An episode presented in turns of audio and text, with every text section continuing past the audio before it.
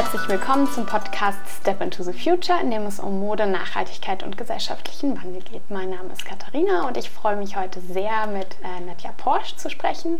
Und wir ähm, haben uns heute sogar persönlich hier in der Textilwerkstatt an der Kunsthochschule in Kassel getroffen. Frisch getestet natürlich. Und ähm, genau, Nadja wird mir heute ein bisschen genauer ihren Lebensweg ähm, zum einen erzählen, aber auch dann ihre Arbeit hier in der Textilwerkstatt der Kunstuni ähm, erklären und so ein bisschen Einblicke geben. Aber vielleicht jetzt ganz am Anfang, hallo Nadja, ähm, kannst du uns vielleicht noch mal ähm, kurz erzählen, wie du überhaupt zum Thema Textilien gekommen bist? Ja, also erstmal hallo, liebe Katharina. Dankeschön, dass ihr mich auch eingeladen habt. Das finde ich ja total spannend, was ihr so macht und wie ich zum Textil gekommen bin. Das weiß ich ehrlich gesagt gar nicht mehr. Da habe ich, ähm, ja, wenn ich so überlege, eigentlich immer schon angefangen, über Textil und textile Produkte nachzudenken, als ich in der Schule war. Und dann stand irgendwann in der 12. Klasse so ein Praktikum an. Und dann habe ich gedacht, ach ja, da könnt ihr ja mal ausprobieren, wie das so geht. Und da hatte ich dann ein Praktikum gemacht im Staatstheater in Kassel. Und da habe ich mich dann wahrscheinlich noch mehr in die Sache verliebt. Cool. ja, und ja. so ist dann auch bei mir weitergegangen. Du hast dann, ähm, hast du irgendwann schon mal erzählt, dass du dann eine Ausbildung beim Staatstheater in Kassel auch gemacht hast als mhm. Schneiderin? Oder? Ja, genau. Das heißt ganz genau Herrenmaßschneiderin. Mhm. Und das ist ein dreijähriger Ausbildungsberuf. Den kann man auch verkürzen, wenn man Abitur hat, so wie ich. Aber ich fand es dann so schön, dass ich die ganzen drei Jahre da geblieben bin. Cool, ja. Und ähm, aber dann, also was hast du da genau gemacht beim Staatstheater in Kassel? Ja.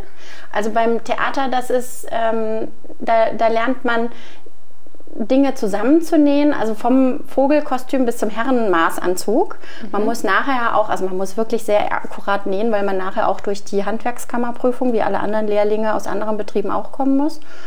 Und ähm, ja, also das war eine, eine, tolle Zeit von irgendwelchen Barockstoffen, die man dann in der Hand hat. Oder wenn wir nicht genug dicke Schauspieler hatten, haben wir auch so Fettsuits genäht. Ne? Und dann hat man manchmal so die ganze Werkstatt voller hautfarbenen Stoff und so Wattierungen. Und ja, da lernt man eben ähm, Dinge zusammenzunähen. Man lernt jetzt auch keine Schnittkonstruktion, so ein bisschen in der Berufsschule, aber das obliegt eigentlich dann dem äh, Leiter der Werkstatt, der nimmt dann Maß an den Schauspielern und macht die Schnittkonstruktion und schneidet es sogar aus und man kann allenfalls mal so einen Futter und Knopf dazu aussuchen als Lehrling insbesondere. Okay, und aber dann warst du beim Staatstheater und dann hast du dich aber trotzdem entschieden, ähm, jetzt muss es nochmal weitergehen ja. und ähm, hast dich dann für Produktdesign hier an der Kunst Kunstuni entschieden? Ja, genau. Also die, mm, ich hatte mich zum einen sehr in die Arbeit im Theater verliebt. Allerdings wollte ich gerne noch wissen, wie man Stoffe macht und noch andere Produkte aus Stoffen macht, außer Bekleidung. Mhm. Und dann gab es hier tatsächlich in Kassel an der Kunsthochschule den Studiengang unterhalb vom Produktdesign, ist das nochmal aufgefächert und dieser hieß dann Design textiler Produkte. Okay, ja. Und das fand ich halt ganz toll, weil du dann äh, sowohl die textile Fläche gestalten konntest, also man kann hier weben, stricken und äh, auch die Fläche herstellen, als auch dann Produkte in 3D hinterher daraus herzustellen. Wobei, wenn du mich fragst, ist eine textile Fläche auch schon dreidimensional. Ja, ja klar. Und ähm, nach deinem äh, und dann hast du hier erstmal Produktdesign studiert mit Schwerpunkt Textilien. Ja. Und wie ging es wie, wie ging's dann weiter für dich? Wie ähm, ist ja manchmal auch gar nicht so leicht, dann irgendwie da so seinen, seinen Bereich zu finden, ja. wo man hingehen will? Äh, ja, weil auch insbesondere wenn man in den Textilbereich geht. Ich habe ja zwei, Abi 2000, dann war die Lehre 2003 fertig und dann habe ich ja angefangen zu studieren. Und viele haben mich gefragt, oh, du studierst Design textiler Produkte, was mit Textil, das ist doch total auf dem absteigenden Ast. Warum machst du das denn? Und ähm, ja, ich wollte halt einfach gerne wissen, wie die Dinge so zusammenkommen und wie das so von A bis Z, wie so der komplette Prozess geht. Und ähm, hatte mich da drin verliebt und hatte dann eine unglaubliche Motivation. Aber nichtsdestotrotz kommt irgendwann das neunte Diplomsemester und dann überlegt man sich, ja, was machst du denn jetzt? Und dann guckt man sich irgendwelche Stellen an und überlegt, wo man so hingehen kann. Und dann gab es Stellen im Ausland und ja, dann gab es eine Stellenbeschreibung, die klang so verrückt, so ungefähr. Sie haben ein Gespür für Trends, Sie kennen sich mit Textilien und textilen Produkten aus. Sie haben Lust, äh, Ihre Produktideen in unseren Produktionsstätten äh, rund um die Welt umzusetzen. Und auf die Stelle hatte ich mich dann beworben. Okay. Cool. Und das hat dann geklappt und dann hast du, du hast mal erzählt, das war dann im für den Heimtierbedarf, ja. ähm, für den Textilen. Genau. Und da hast du dann angefangen zu arbeiten. Genau. Okay, und wie, was hast du da, also äh, wie sah da so dein Arbeitsalltag aus? Ja. Was hast du also, gemacht? Dann ähm, als textiler Produktdesigner in der Industrie, insbesondere in der Heimtierindustrie, das ist ja schon sehr speziell, da designst du dann so Halsbänder, Leinen, Hundebetten manchmal auch ein Kratzbaum. Ne? Wenn mhm. man sich fragt, wer, was für ein Designer designt denn eigentlich einen Kratzbaum? Ist das ein Industriedesigner? Ja? Ist das vielleicht ein Möbeldesigner? Weil das ja auch für die Inneneinrichtung, es ist ja ein Kratzmöbel, sagt man auch zu einem Kratzbaum so in der Branche. Ist, oder ist es eben ein Designer, der sich mit dem Textil, was ja einen sehr großen Anteil an so einem Kratzmöbel einnimmt, auskennt? Genau, und dann haben wir da, ähm, das ist ähm, in Nordrhein-Westfalen gewesen, und wir haben äh, von, also es war eine Abteilung mit zwei Designern, zwei Vorgesetzten und wir haben von Deutschland aus dann die Produktspezifikationen erstellt und die in Fernost oder auch in Indien und also rund um die Welt haben ja, wir die dann umgesetzt. Ja. Und dann bist du, ähm, hast du schon mal erzählt, du bist dann auch viel ähm, in die Produktionsstätten ja. gefahren und hast ähm, dann wahrscheinlich irgendwie Qualitätskontrollen gemacht und ähm, ja Willst du davon nochmal erzählen, wie das so war? Also da war es wahrscheinlich ihr, also wir produzieren ja jetzt irgendwie ausschließlich in Indien und haben da so drei Produzentinnen, äh, bei denen wir immer wieder und alles produzieren mhm. und zu denen wir auch immer wieder fahren. Wie war das dann bei euch? Habt ihr, ihr hattet wahrscheinlich noch viel mehr ja. ähm, Produktionsstätten, vielleicht auch mehr Wechsel. Ähm, ja, also da wurden zwei Wege ausprobiert. So wie ihr das macht, finde ich eigentlich das Allerschlauste, weil du es dann auch schaffst, wirklich dorthin zu fahren und auch wirklich Sachen äh, zu verändern und zu begleiten. Ähm, die Firma, für die ich gearbeitet hatte, die hatten eine eigene Firma und dann noch äh, Speziallieferanten, weil man muss sich vorstellen, so ein Produktkatalog für Heimtierprodukte, der kann locker mal so 8.000 bis 10.000 Produkte haben. Das geht ja dann alles auch in diese großen Zoo-Einkaufsmärkte äh, hinterher, was dieser eine Hersteller produziert. Der vertreibt es auch nicht im eigenen Shop, sondern der verteilt es dann auch wieder an andere. Und dann hatten wir eine Firma äh, in dem größten Industriegebiet der Welt, sage ich mal, eine Stadt, die ich vorher noch nie gehört hatte, Guangzhou, 14, äh, 14 Millionen Einwohner. Ja, und da war in eine China, genau. Okay. Und in dieser Firma arbeiteten auch noch dann 600 Kollegen äh, zusätzlich zu der Firma, für die ich in Deutschland gearbeitet habe. Da waren es so circa 200, 300 Kollegen. Und dort äh, wurde dann versucht, alle also einen sehr, sehr großen Teil des Produktsortiments dort zu fertigen. Aber wenn man sich mal überlegt, wie breit eigentlich die, diese, diese Materialien und auch die Fertigungsmöglichkeiten sind, die man für Heimtierprodukte hat, jetzt einmal von so einem Quietscheball über einen Hamsterkäfig, ja, ja über ganz, Textilprodukte. Ganz unterschiedliche Materialien. Ne? Du ja. hast ja irgendwie von, ich weiß nicht, der Kratzbaum aus irgendeinem ja. dicken ich weiß nicht, Bast ja. oder was, was ist das für ein Material? So ein Sisal ist da Genau, dann hast du irgendwie Leder wahrscheinlich, dann hast du aber auch irgendwie Metall, Baumwolle, und, Metall, Plastik. Ja, bis, Füllmaterialien. Ne? Dann braucht man für die Betten auch so eine Vakuummaschine, dass man die in den Container dann flach einlegt und da muss dann das Polyester hinterher auch so elastisch sein, dass es sich wieder aufbauscht. Ne? Mhm. Ne? Das ist ja. das ja, und deswegen, ähm, das ist wie bei so einem Restaurant, wo man dann Schnitzelpizza und Sushi bestellen kann, ist es vielleicht doch lieber schlauer, bei einem italienischen Restaurant dann die Pizza zu bestellen. Und so gab es dann auch noch andere Lieferanten, wo man dann eben speziell ähm, Textilprodukte oder Bekleidung gibt es tatsächlich auch für Hunde. Also es gibt alles, was es für Menschen gibt, gibt es auch für Hunde. Da gibt es ah, okay, tatsächlich ja, keine ja. Ausnahme.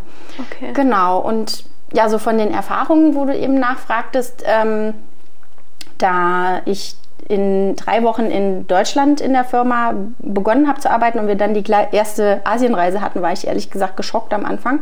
Dann nimmst du das so für zwei Wochen 89 Projekte mit und musst sie dann da irgendwie durchkriegen und du weißt manchmal gar nicht, in welcher Stadt du jetzt dich gerade befindest oder bist so müde, dass du aufpassen musst, dass du im Taxi nicht einschläfst.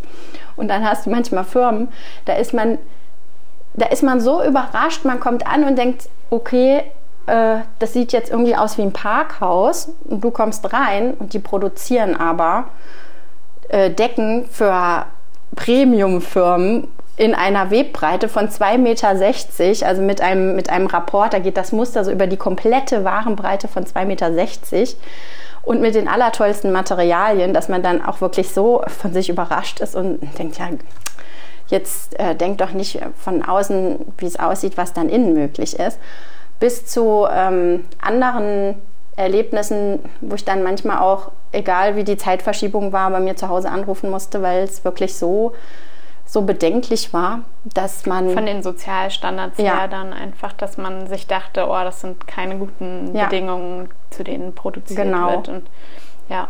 Und aber ähm, hast, du, hast du das mal angesprochen mit deinen Vorgesetzten dann? Ja, das haben wir auch, das wurde auch mehrfach angesprochen und ich habe auch gesehen, was ein Produktgestalter eben für einen Einfluss hat auf, auf das Produkt hinterher. Wenn du halt noch nicht weißt, oder dir nicht vorstellst, wie ein Hamsterkäfig, äh, der ja metallfarben ist, in rosa äh, umgestaltet wird, ja, dass man da vielleicht eine Absauganlage bräuchte und eine Schutzbrille und so weiter, dass das in mancherorts äh, nicht gemacht wird, dann ist es eigentlich, muss jeder in dem, in dem System gucken, in welchem Element bin ich hier gerade am Arbeiten und was hat mein, was hat meine Idee oder mein Handeln hinterher für noch eine Auswirkung. Hm, ja, klar.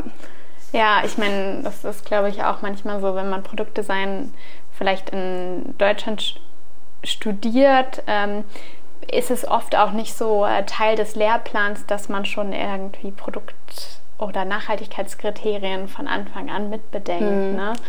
Und eigentlich, das ist ja super wichtig. Also bei uns, ähm, wir machen das jetzt irgendwie eigentlich immer, dass wir von Anfang an, also wir sind auch super limitiert dadurch natürlich auch. Wir können jetzt nicht das rosa ähm, Plüsch Oberteil ähm, mit ganz viel, ich weiß nicht was, Spitze drauf oder nicht, dass wir das machen wollen würden, aber das können wir auch einfach nicht produzieren, weil es von vornherein klar ist, dass wir das mit unseren Nachhaltigkeitsstandards gar nicht machen können. Ja. Und ähm, aber ja, wenn man diese Herangehensweise nicht hat und erstmal guckt, okay, ich will das aber so und so machen und dann ähm, am Ende sieht, okay, so wird das dann in, in Asien umgesetzt, dann ja. wird einem vielleicht dann danach erst schlecht und man überdenkt es dann erst. Ja. ja. Genau, und, also. Aber wie, ähm, wie lange hast du das dann gemacht? Das habe ich tatsächlich nur zwei Jahre gemacht okay. oder äh, schon zwei Jahre. Das ist ja. natürlich äh, wenn man sich bedenkt, was die da für ein für einen, für Neuproduktezyklus haben. Der Chef hat immer gesagt, wir machen drei Neuprodukte am Tag. Ne? Das war natürlich auch äh, total heftig und eigentlich auch wieder eine, eine, sehr lange Zeit, die ich dort war. Weil ja. am Anfang, wenn man in eine Firma neu kommt, dann denkt man immer, man kann ja da noch was, äh, man kommt ja von der Uni und hat Sachen gelernt, die kann man ja weiter erklären. Und ähm, dann stößt man aber manchmal so auf die Sachzwänge, oh, das haben wir noch nie so gemacht und ach, das lässt sich nicht verkaufen mhm. und so. Ja. Und dafür haben wir gar nicht die Kundschaft und das ist nicht unsere Zielgruppe.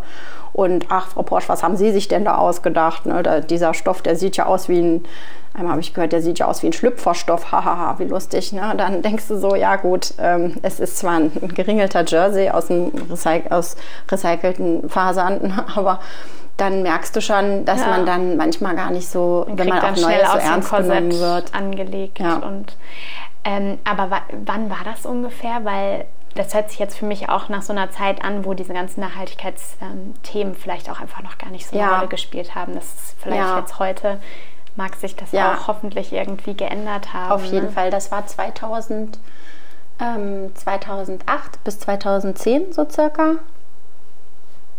Ja, und ähm, ich weiß noch, dass das damals spektakulär war und wir wieder sagten, es ist viel zu teuer, dass man ein Ökotex-Standard 100 Bett Hundebett macht. Mhm. Ne?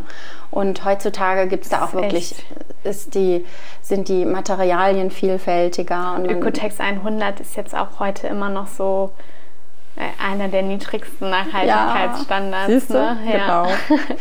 Also was wird ja, ja da geprüft? Da wird ja, ja nur geprüft, ob der Schadstoff in dem Textil unter einer bestimmten Grenze liegt. Ne? Genau.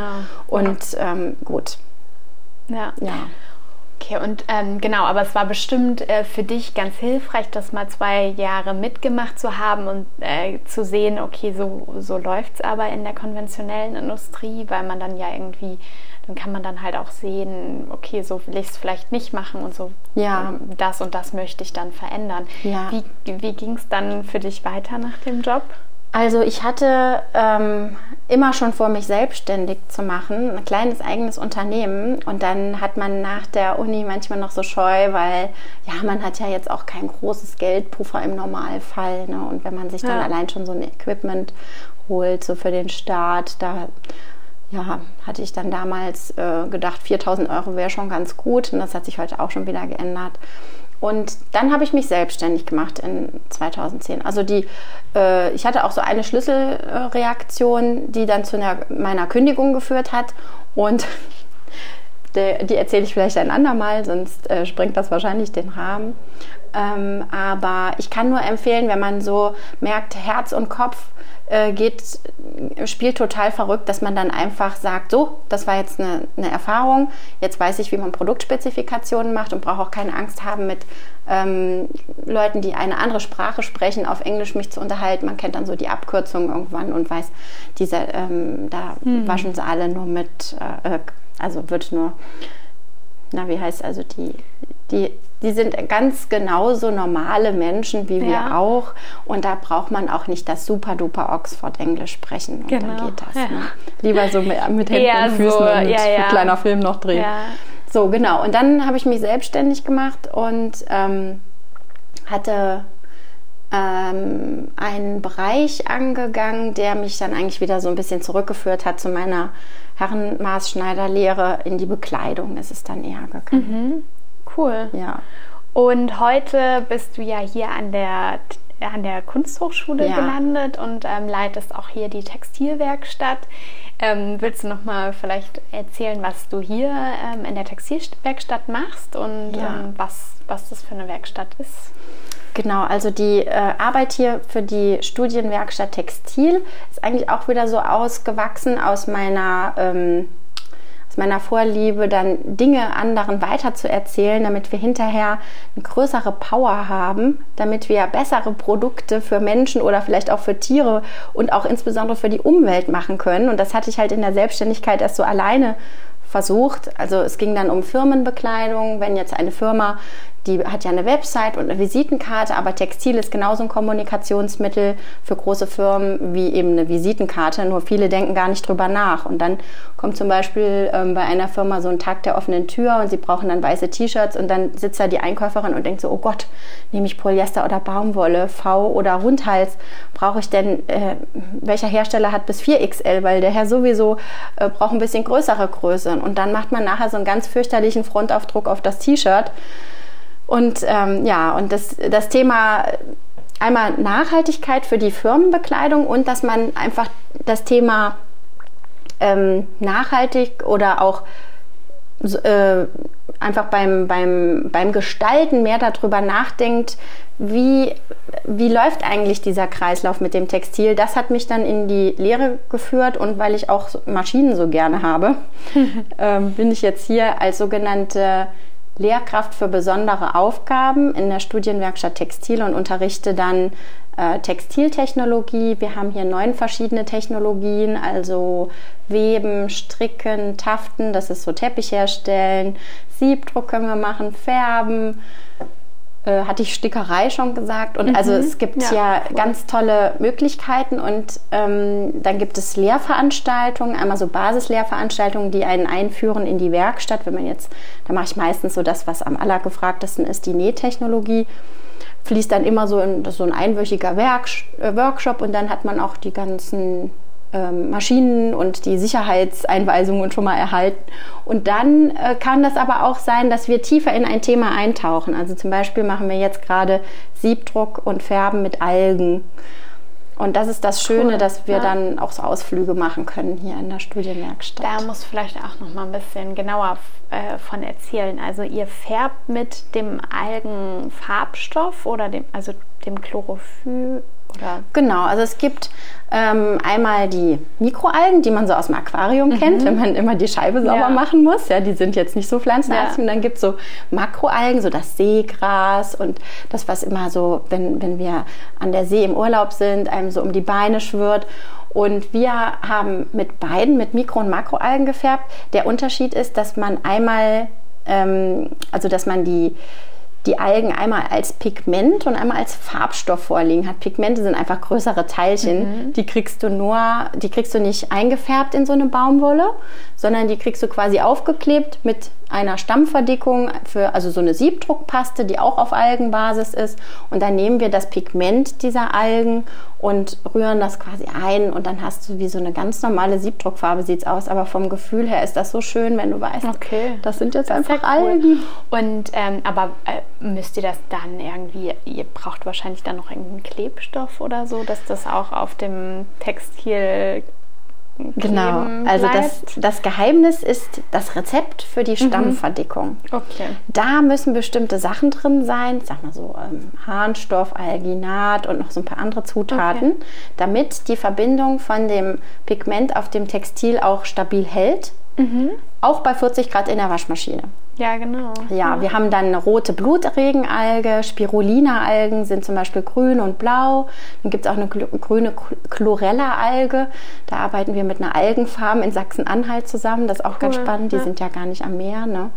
Und äh, wenn die Chlorella fermentiert ist, hast du auch gelb. Das heißt, du hast rot, gelb, blau, die drei Grundfarben, kannst also theoretisch alles mischen und das ist der Wahnsinn. Das ist ja cool. Und äh, weil als du es jetzt eben gesagt hast, dachte ich jetzt irgendwie, okay, dann hat man vielleicht nur grüne ähm, Textildrucke oder ja, Drucke. Ja. Aber wenn man das sogar in allen Farben äh, hinbekommt, ist das natürlich ja. super. Und äh, natürlich auch eine super nachhaltige Alternative. Ja. Aber gibt es das, ähm, also ihr macht damit Experimente. Mhm. Gibt es auch schon so im größeren ähm, Bereich in der Industrie? Wird da auch schon dran geforscht ja. wahrscheinlich? Oder? Also ähm, wenn man bei Instagram mal Colors of the Sea eingibt, da gibt es auch mhm. in Spanien ein großes Forschungsprojekt dazu. Ich habe auch schon Firmen gesehen, die haben Algen zu einem bestimmten Anteil mit ähm, Zellulose, also Zellulose-Regeneratfasern, sowas wie Tencel gemischt und haben dann ein Garn und auch Bekleidung aus Algen. Und ähm, es gibt auch eine Firma, die macht Drucktinte mit Algen und also für, für Druck auf Papier. Und da sind ähm, schon viele Entwicklungen am Start. Allerdings, äh, um damit die Industriefarbstoffe zu ersetzen, wenn wir jetzt Textil färben, da da braucht es wahrscheinlich noch ein Weilchen, ja, weil es ja. ist ja nicht nur die Waschechtheit, sondern auch die Lichtechtheit, wo ja. die Algen da bei manchen einfach nicht mithalten können. Ne? So ein Pflanzenfarbstoff eben ist. Ja, spannend. Und ähm, aber was sind noch so Fasern, mit denen du jetzt hier ähm, in Verbindung gekommen bist und wo du sagst, das ist ähm, sehr spannend oder vielleicht zukunftsweisend, weil die besonders nachhaltig sind oder wo du sagst, ja, das, das ist eine Richtung, wo, wo ich mir vorstellen kann, dass man in Zukunft noch mehr mitmachen wird? Ja, also da habe ich ähm, ganz klare Favoriten, wie zum Beispiel Hanf, Brennnessel und Flachs, also wo auch Leinenstoffe sind aus Flachs. Ähm, das, sind, das sind so meine drei Favoriten so im Moment, aber das wechselt auch. Im Moment sage ich immer, alles, was ein fossiler Rohstoff ist, lass es einfach sein. Früher habe ich gesagt, ich kann auch die Vorteile von Polyester allen Studierenden erklären oder die äh, Nachteile von einer Baumwolle. Und da war das wirklich sehr mannigfaltig, was also wenn man mich fragt, was ist denn eine gute Faser, dann kann man das so pauschal ja gar nicht beantworten, mhm. ne? weil auch manche Pflanzen brauchen halt mehr Wasser als andere. Aber was ich sagen kann, es, ähm, man spricht ja schon nicht mehr von textiler Kette, sondern von textilen Kreisläufen. Und das finde ich sehr gut, ja. wenn man auch überlegt, wo kommt das Material her, dass man die Wege kurz hält. Also alles, was grown in Germany sein kann oder in, also lokal denken, das denke ich, wird ganz spannend werden und dass man auch ähm, vielleicht in einem Abfall einen Rohstoff sehen kann Wir haben auch tatsächlich gerade von der Studienwerkstatt Textil ein kleines Büchlein geschrieben, das heißt Grown in Germany. Also wir verdienen daran nichts. Es kostet 29 Euro gerade im okay, Handel. Cool, das ist aber nur der Handel. Können wir ja noch mal ein bisschen äh, Werbung für machen. Äh, ja, und, und das verlinken im Podcast. Es gibt es aber auch gratis in den Uni-Bibliotheken. Okay, ne? das cool. war mir sehr wichtig, dass das eigentlich gratis zur Verfügung steht und dass man nicht ein Papier drucken muss, sondern das gibt es online auch gratis. Und da sieht man eben, was es noch für spannende Fasern gibt, auch zum Beispiel Rosshaar, also Pferdeschweifhaar. Mhm. Das kann ja auch hier wachsen oder an, fällt auch in Deutschland an. Und ähm, verschiedene Schafrassen, die auch hier leben. Also man, man muss immer gucken, wo befinde ich mich gerade und wie kann ich den Weg so kurz mhm. halten. Ja. Und was ist vielleicht ein Abfallprodukt? Wie kann ich auch mein Produkt so gestalten, dass ich es vielleicht wieder demontieren und zurückrecyceln kann? Das denke ich, ist, wird ganz, ganz wichtig werden. Ja. Und die fossilen Rohstoffe weglassen. Ja. Also dann, äh, und was hältst du dann für ein Recycling Polyester? Ja, Recycling Polyester Du musst halt wissen, wenn du Polyester recycelst und du recycelst es wieder und dann recycelst du es und du recycelst es, dann verliert das an Reinheit. Und mit dem Verlust der Reinheit gehen auch bestimmte Eigenschaften von dieser Faser verloren. Also mh, mm, nehmen wir mal ein Recycling eigentlich. Ja, ne? Genau. Und dann fängt man halt an, das down zu cyclen und mischt das dann doch mit äh, Baumwolle, damit man noch so ein Malerflies oder so hinbekommen kann. Und auf der Rückseite ist dann auch noch eine Polyamidfolie oder so drauf. Und dann hast du wieder diese, diesen Materialmix, den man dann hinterher auch nicht mehr ähm, recyceln kann. Oder auch ähm, jetzt wieder aus dem Beispiel der Heimtierindustrie, wenn man ein ähm, eine, eine Faser genommen hat, die nicht von der ersten Generation war, dann hatte das unglaublich Einfluss auf die Bauschkraft von der Faser. Und dann hast du halt dein Hundebett Vakuum gezogen und es ist nicht mehr hochgekommen. Mhm. Ja, und dann kannst du es eigentlich gleich wegwerfen. Ne? Ja. Dann war es noch nie, ja. noch nicht mal im ersten Leben hat es gelebt, das Produkt. Und das ist schon Sondermüll. Ja, ja, klar. Ja, spannend. Ähm, ja, und äh, wo Vielleicht jetzt zu meiner letzten Frage. Ähm, wo siehst du so die Zukunft von Textilien? Also du hast jetzt gerade schon so ein bisschen Lokalität angesprochen und auch also das Fasern irgendwie vielleicht am besten irgendwie von da, daher kommen, ähm, wo sie auch verarbeitet werden. Also bei uns in, ist es Indien, aber vielleicht mhm. bei anderen dann Deutschland oder auch Europa. Ähm, hast du da irgendwie noch so Ideen, was, was wo du denkst, oh, da wird sich die Industrie auch noch weiterentwickeln? Ähm, du kannst in, in, in jeder Phase, also von der Faser bis zum fertigen Produkt, da kann natürlich enorm viel passieren. Äh, wir hatten in 2016 ist eine Firma an mich rangetreten, die hat einen Bodyscanner gemacht und die haben gesagt, unsere Bodyscanner, die, die kennt man irgendwie so von Flughäfen, dass man da durchleuchtet wird, aber mhm. die können was viel Tolleres, die können eben den Körper abscannen.